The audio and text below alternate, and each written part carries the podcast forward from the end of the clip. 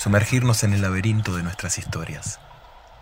Seguir el hilo de la letra, entre la luz y la sombra. Construir puentes entre culturas y continentes a través de relatos que han circulado de boca a oreja desde que nos sentamos alrededor de un fuego.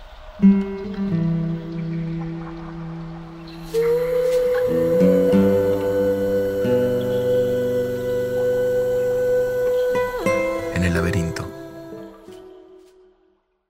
Lo que estamos hablando de este, en esta historia es de un zorro y un quirquincho. No sé si ustedes ubican el quirquincho, la mulita, el armadillo que se encuentra acá en, América, en Sudamérica, pequeñito, ¿no? Eh, que se hace una bolita que tiene para excavar y escarbar y meterse en profundidades. Bueno, un día el zorro y el quirquincho decidieron ser socios, decidieron hacer un emprendimiento juntos. Y este emprendimiento en particular era mm, justamente un emprendimiento de siembra. Digamos que una versión agroecológica actual de una, de una tradición de, cultivo. Y mm, lo que habían decidido era que entre los dos iban a buscar algunas semillas, iban a plantarlas, se iban a dedicar a cuidar, digamos, la quintita que iban a armar entre ambos. Y que cuando las plantas crecieran se iban a dividir las plantas en función de, bueno, lo que acordaran previamente antes de sembrar. Así que mm, el zorro pensó y le dijo al, quirquincho, eh, bueno, yo el zorro pensaba ver de las plantas que él conocía, de la comida que él conocía, por ejemplo, que eh, muchas cosas aparecían, los frutos aparecían, por ejemplo, colgando de los árboles, o aparecía la planta y aparecía eso que se podía comer. Y mm, entonces el zorro dijo, bueno, vamos a hacer así, el trato va a ser el siguiente, hacemos los dos, nos ponemos a, sembrar, eh, lo que crece de la tierra para arriba es mío y lo que crece de la tierra para abajo es tuyo.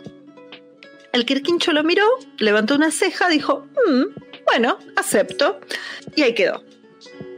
Y en este caso le tocaba al Quirquincho, que era el que realmente sabía de plantas, porque el zorro, siendo más bien carnívoro, no tenía mucha idea, le tocaba a él elegir qué sembrar. Así que pensando en esto de que al zorro le iba a tocar lo de arriba y al quirquincho le iba a tocar lo de abajo, lo que el quirquincho hizo fue sembrar papas.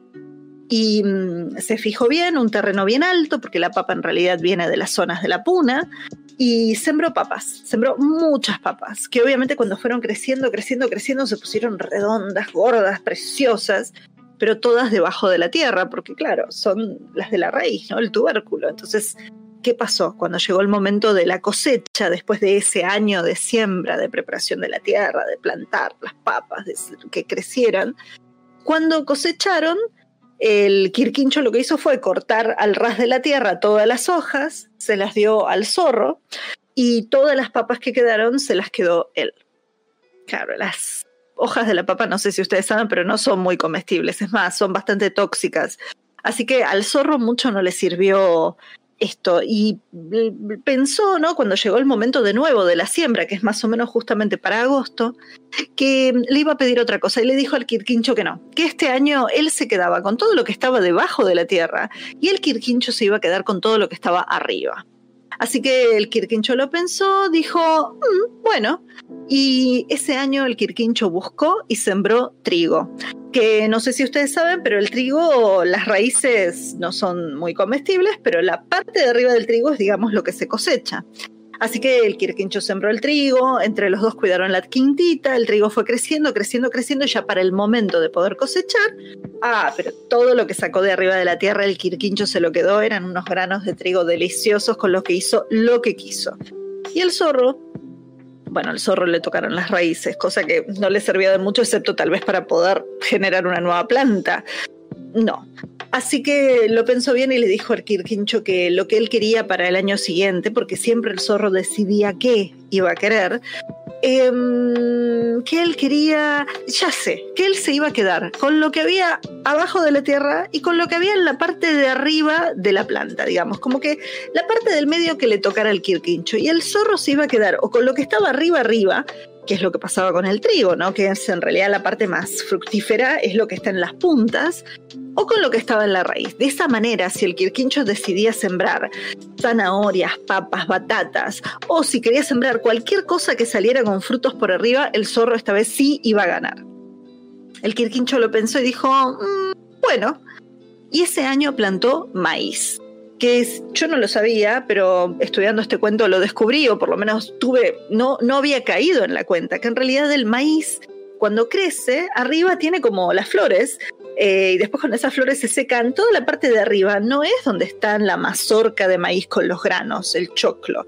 El choclo crece como a la mitad de la planta, envuelto dentro de las chalas, entonces las hojas de maíz. Entonces, claro, más en el medio de una planta no puede estar el maíz, porque está en el medio de las hojas, en el medio de la planta.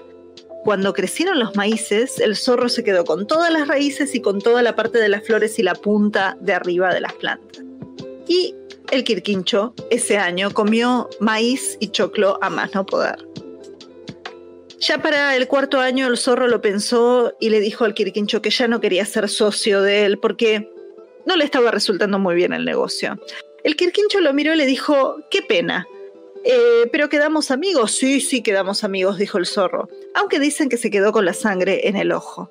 Y que, mm, claro, cada tanto los zorros y los quirquinchos se cruzan y los zorros los miran con un poco de rabia a los quirquinchos. Tal vez tenga que ver con esta historia, tal vez tenga que ver con todas las otras malas relaciones que han tenido en otros cuentos los zorros y los quirquinchos. Pero bueno, si quieren saber más de esos otros encontronazos, malas relaciones o engaños, eso tal vez se los tenga que contar otro día. Esto fue